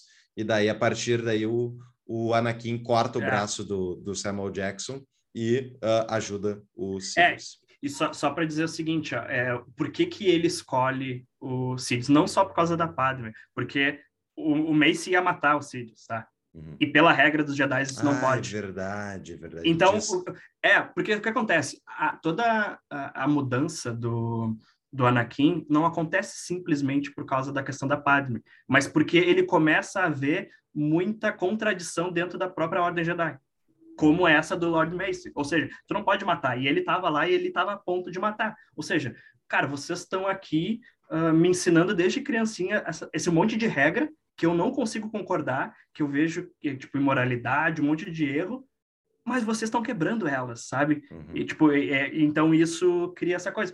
Ótimo. Uh, entre o filme 2 e o 3, tá? Tem uma animação que eu indico para o pessoal assistir que se chama uh, Clone Wars. Tá? Tem na, no streaming da Disney Plus, tem umas oito ou nove temporadas que mostra exatamente o que acontece entre o filme 2 e o 3. E ali, nesse meio, tu vê outras tantas contradições dos Jedi. E tu vê eles invadindo os planetas e, e o povo não confiando neles. Tu vê o Obi-Wan Kenobi tendo mais ou menos um romance com uma mulher, sendo que não pode, e o Obi-Wan era o cara que cagava a regra em cima não. do Anakin. Mas não é que é que eles não podem, tipo, eles não podem não, ter relacionamentos duradouros, né? Mas não é zero, zero, zero. Contato. Até onde eu sei, não pode. Zero. Chama. Tá. E, e, é que assim, ó, e existe dentro das HQs uma história, agora eu não sei se é, se é canon ou não, de que ele inclusive teria um filho, tá? O, o uhum. Obi-Wan. Então o Anakin sabe dessas coisas e, e, vai vendo essas contradições, chega nesse momento fatídico onde ele tem que escolher o Palpatine ou o Mace e acaba uh, matando o Mace, né? E, é e, aí, ali sim, daí ele foi pro lado negro da força, onde ele perde toda a fé na República, nos Jedi e toda essa coisa. Ele é nomeado, ele é nomeado ali Darth Vader pelos Sidious, né? Isso. E é bem interessante tu falou, ele perde a fé na República, é exatamente esse o conflito que ele fica dizendo assim, uh, porque é, a República tá, tá corroída por dentro, a, a, a gente não está em guerra, a situação está horrível, então a gente precisa de alguém é. chega aqui e põe a ordem no barraco, porque não dá é. mais, isso aqui não está insuportável. É. Então, vocês vê como uma pior, uma degradação institucional vai fazendo com que mesmo uma pessoa que tem, teoricamente, um, uma capacidade maior, ela vai olhando assim, não, precisamos de uma pessoa que ponha ordem. E a partir daí, o Sidious fica mais poderoso, né? Porque isso é um sentimento comum a todo mundo. E vamos uhum. olhar aqui no Brasil, né? Tipo, olha essa próxima campanha eleitoral. É, é a disputa de ver quem é que vai chegar para botar a ordem na, na, na coisa, porque tá tudo ruim, então seja precisa do salvador da pátria, seja ele quem for, que vai botar a ordem na casa. E assim, uma hora ou outra vai ter essa pessoa aí, tipo, só quando ele botar a ordem na casa, vai ter muita gente que vai se ralar, né? Gente é. de, de bem. Então, é isso, é, é uma demanda da própria população, muitas vezes, que gera essa, é, essa degradação. Muitas né? vezes não, acho que é sempre assim, né? Sempre tem que ter uma massa de pessoas, seja pelo sistema democrático ou não, sempre precisa de, como Hitler foi pelo sistema democrático, pelo democrático não, mas pela lei, né? Pela, pela regra ali.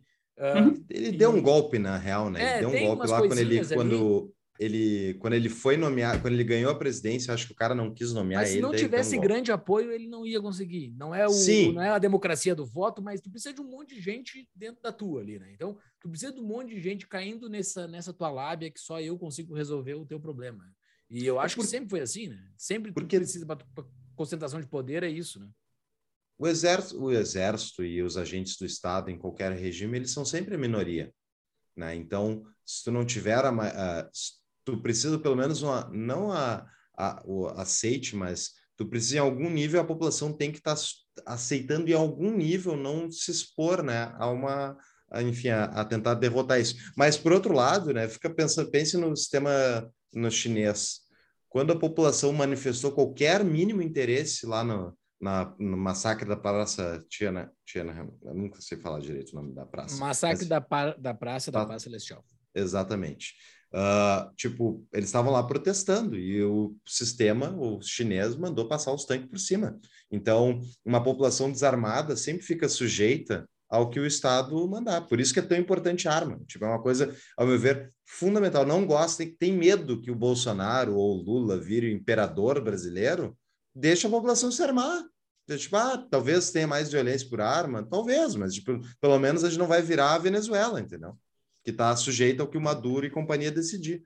Então, enfim, voltando à nossa história, uh, já agora como, como Lord Darth Vader, né? o Anakin se transformou então nesse vilão, e ele vai lá e, na Academia Jedi mata todas as crianças, mata todos os aprendizes que tinham ainda, e o Palpatine consolida o poder como uh, democraticamente ele é já é o chanceler com poderes uh, de guerra, poderes a mais, e ele uh, utiliza o fato dele ter sofrido esse ataque dos Jedi que tentaram tirar ele do poder, tentaram prender ele ou depois matar ele, como o Thiago bem lembrou. Uh, ele fica desfigurado devido ao ataque, é, o Mace né? dá um raio na cara dele, assim, um negócio assim. Ou ele, não, é ele, ou ele, ele, ele, solta tanto raio que ele próprio desfigura a própria cara, um negócio assim. Exatamente. É, e tem a tese de que, na verdade, ele estava só mostrando verdadeiramente quem ele era, ele estava mostrando é, as condições dele. Mas é isso, ele só, ao usar o poder, do, o poder dos raios, esse que é um poder que só os Sith usam, ele realmente ele envelhece, fica com uma cara toda desfigurada, e ele chega no Senado e diz: Olha o que os Jedi fizeram comigo, eu estou desfigurado, eles tentaram me matar, os Jedi são traidores da pátria, e, portanto. Uh, precisamos nos transformar no império, já que os Jedi caíram fora, a gente precisa Isso. se transformar no império uh, para manter a ordem e trazer segurança para o sistema.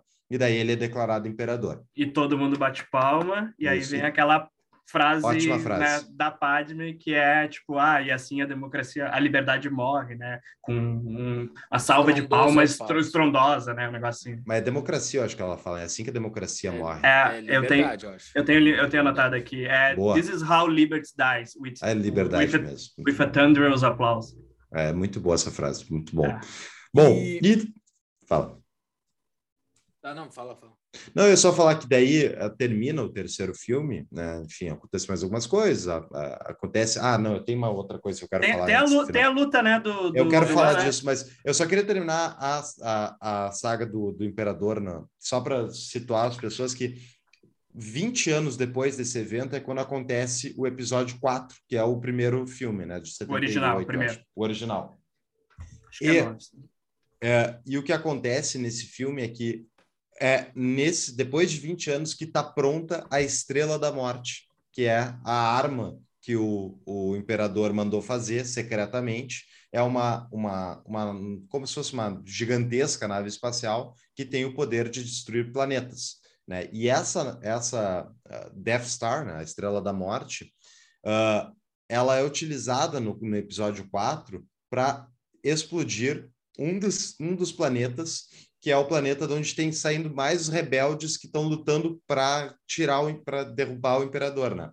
Só por quê? Porque o império ele continua com o Congresso funcionando. Ele ainda tem o Senado, mas ele está, tipo, como imperador, mas o Senado existe.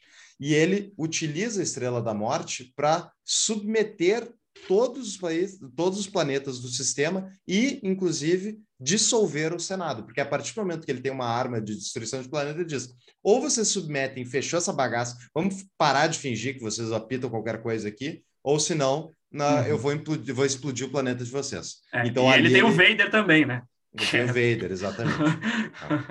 e foi 77 o primeiro filme, eu olhei aqui, tá? Boa. Nós dois erramos. Eu tô aqui com um livro uh, Camille, da Camille Paglia, Imagens Cintilantes, que o Guilherme, uh, meu namorado, me deu para ler Legal. aqui, é dele.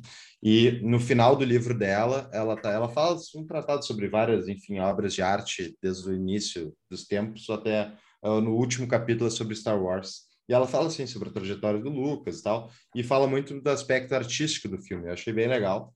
E a parte final, uh, dessa o que acontece, né? Como é que termina a saga do Anakin uh, barra Darth Vader e o Obi-Wan Kenobi no final do, do terceiro filme, né? Que, que eles, uh, em resumo, o Anakin ainda era um humano, né? Ele tinha, uh, enfim, era um ser humano. E quando a gente vê lá no 4, 5 e 6, nos episódios originais, ele tá todo mascarado e tudo, né? Então, como é que isso aconteceu? Em resumo, lá no final do terceiro filme, eles lutam o Obi-Wan Kenobi quando ele descobre toda a traição do Anakin, descobre tudo, ele vai para matar o Anakin uh, nesse planeta onde está o Anakin, e esse planeta. É uma... Na, só ele não quer matar o Anakin, ele ainda acha que o Anakin tem jeito, mas o Anakin que começa a atacar ele, e aí ele vê que, tipo, fudeu, tem não tem mais como, já é, era, entendeu? Tem que lutar, né? Exatamente. Bom, boa, boa correção. Bom, e na cena final, esse, essa cena de luta final eu acho, pá, eu acho muito legal. É muito eu boa, acho, né? É muito, é muito bem feito. A, a arte, inclusive, é muito bonita porque tem é um planeta de, de, de lava, lava. Né? É, é, todo é todo monocromático assim com o vermelho do, da lava e o escuridão, né? Então é muito bem feito. Eles lutam em cima da lava e, em resumo, uh, vamos lá, eu vou, eu vou ler aqui, ó. No, uh, diz a Camille Pagli. Diz, disse Lucas que havia muito cultivava na cabeça uma imagem colorida do final de Sith, desse filme, né?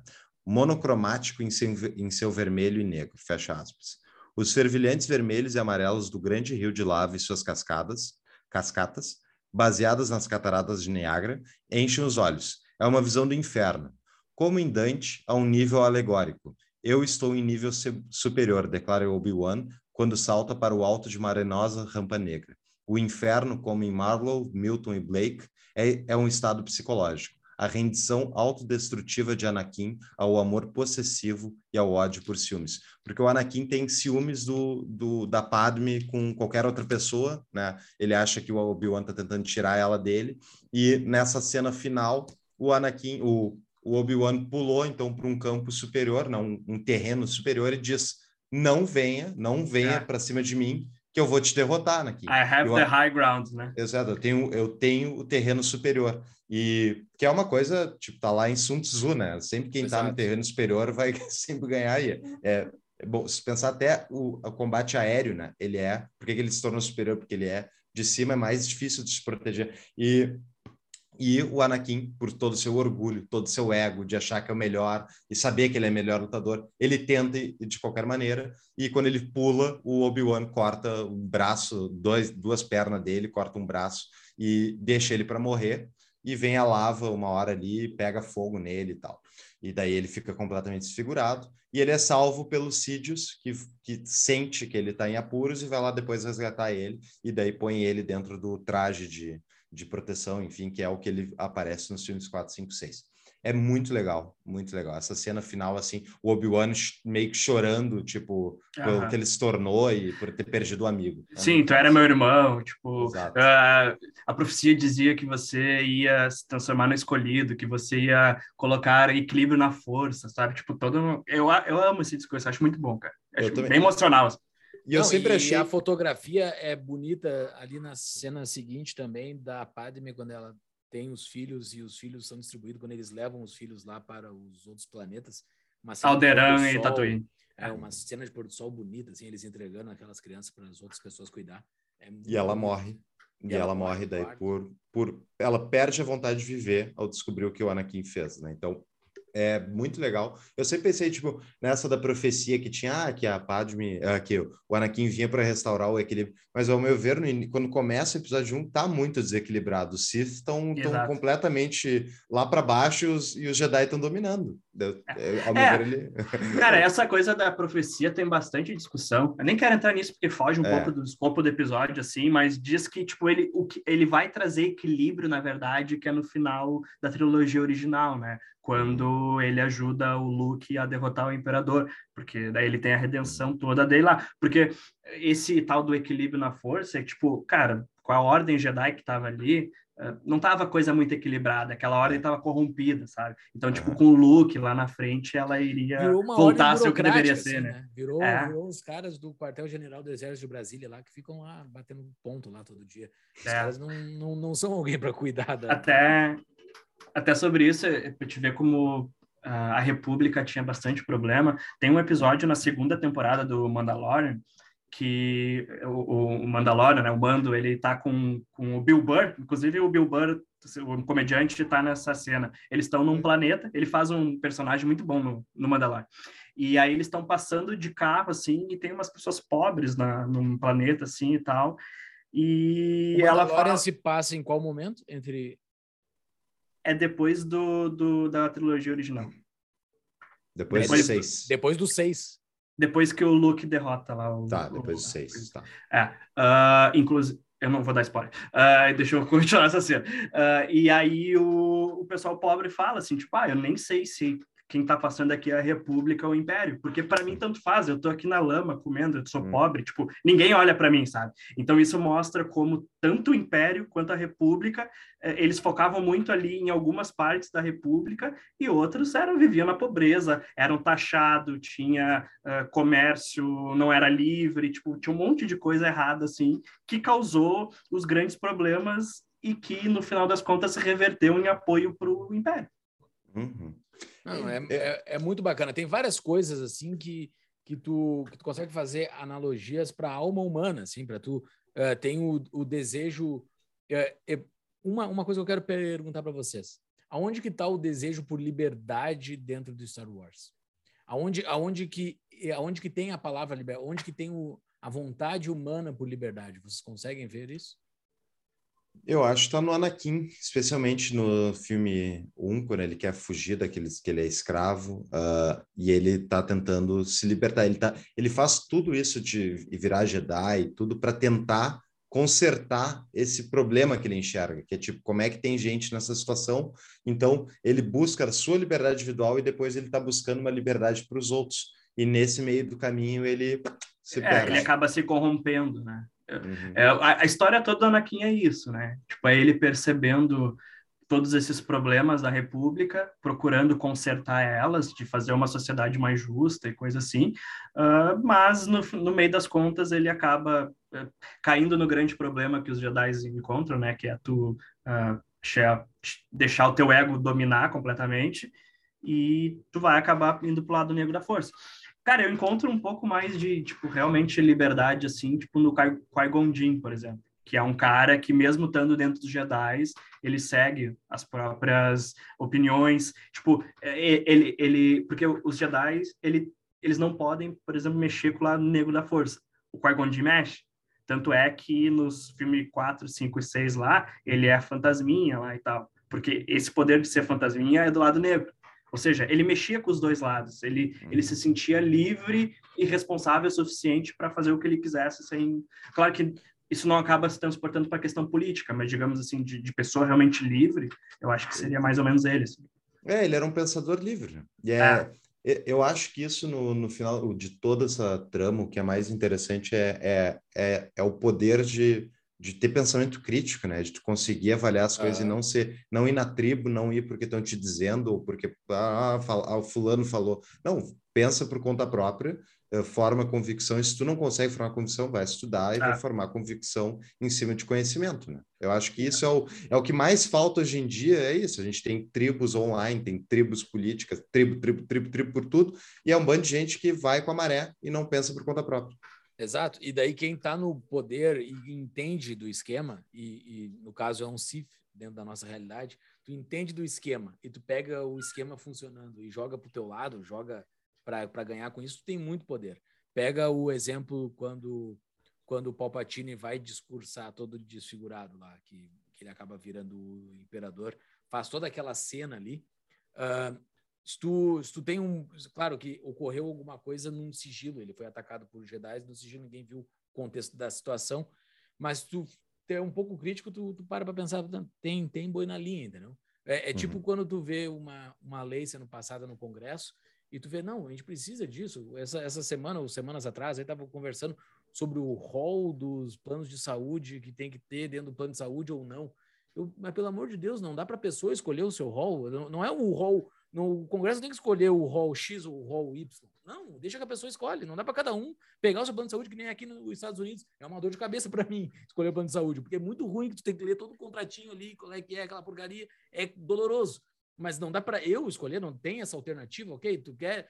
Tem o plano padrão do governo, ok? Vamos deixar quem quiser adere o plano padrão do governo, mas quem quiser adere o seu próprio, não, não dá. Tem que ser Brasília dominar tudo, daí tu vê, tu vê toda uma encenação, existe aquela encenação das pessoas, que daí bota uma pessoa que morreu no hospital por causa daquela doença, tem que entrar no hall, e daí faz aquela encenação, e daí o cidadão médio olha aquilo tudo e, cara, tu não consegue ver que isso aí é uma encenação.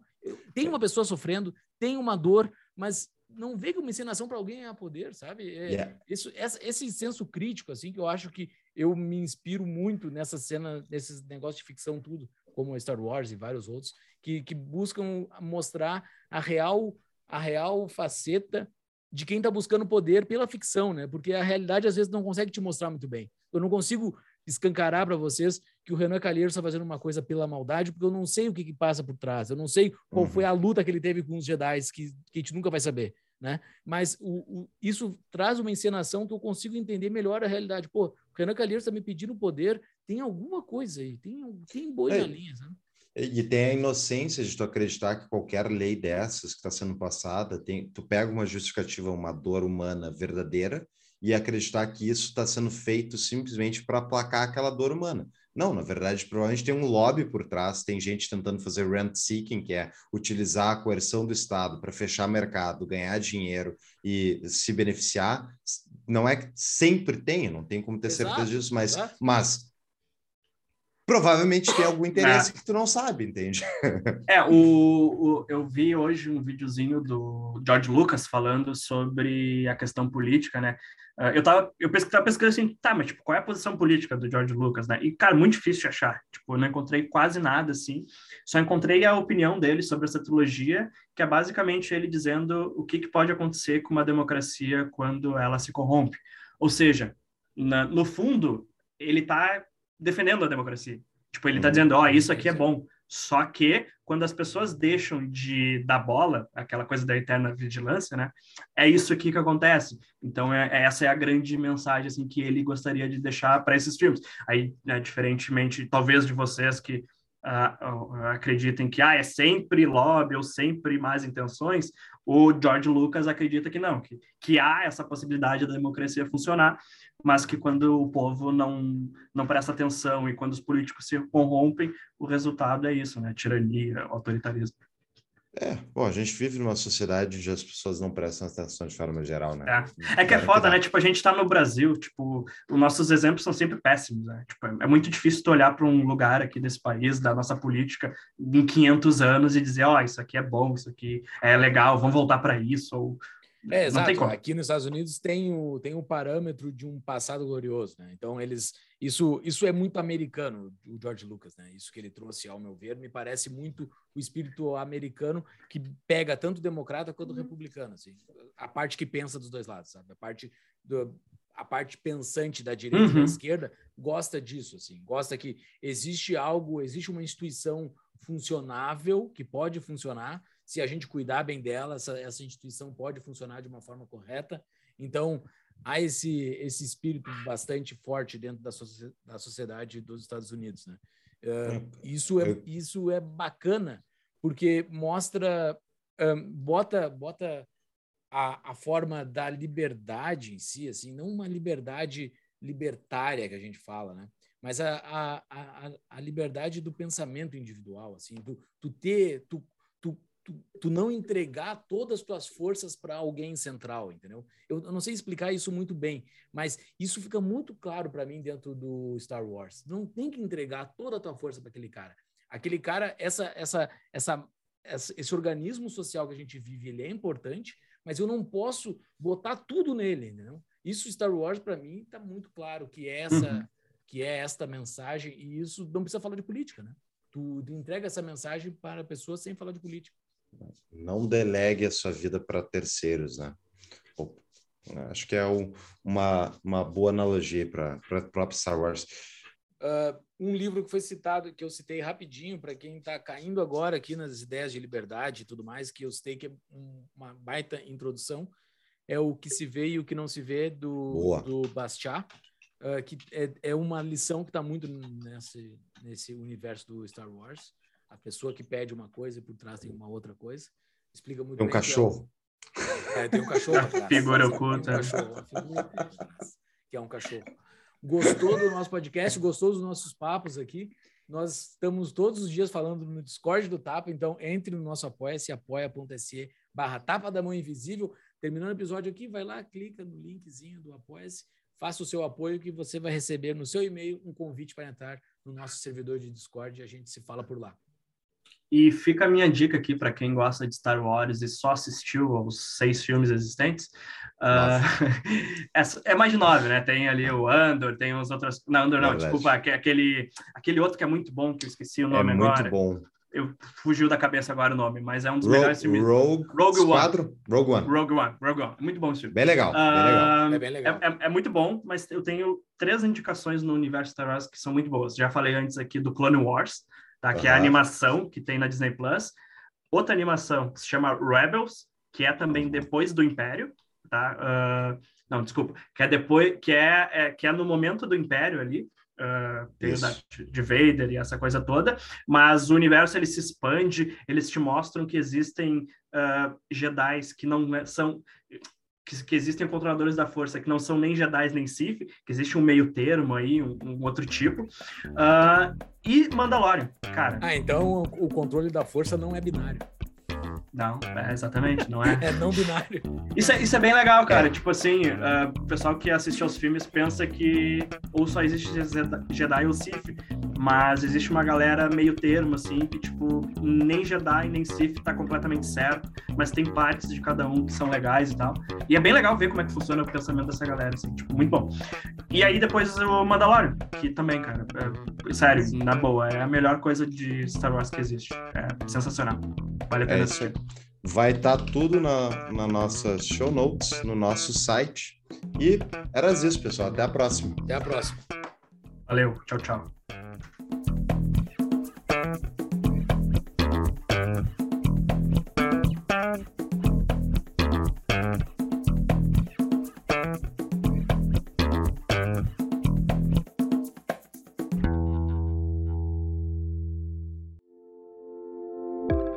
Pensou em ter uma vida com mais liberdade e menos impostos?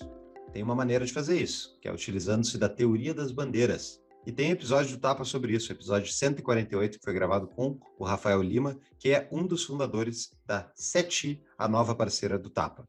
Exatamente, essa parceira, que é a CETI, ela tem uma equipe especializada em estruturar um melhor plano para você internacionalizar a sua vida. Isso é o que diz a teoria das bandeiras. Na consultoria da CETI, você descobrirá as melhores opções de residência, segunda cidadania, empresas, conta offshore, tudo legalmente para pagar menos impostos, blindar o seu patrimônio, viver um estilo de vida dos seus sonhos. Eles têm diversas opções de produtos, desde e-books até uma consultoria personalizada para ajudar você na sua internacionalização. Tudo isso e mais um pouco vocês podem conhecer entrando no site tapadamãoinvisível.com.br barra bandeiras e lá dentro tem o link que justamente vai marcar você como potencial cliente da CETI e do Tapa e daí o Tapa ganha uma comissão. Ou vocês procuram a CETI diretamente e falam que vieram através do Tapa. É isso mesmo, pessoal. Vamos lá achar melhores formas de se tornar mais livre. Entre em contato com a CETI.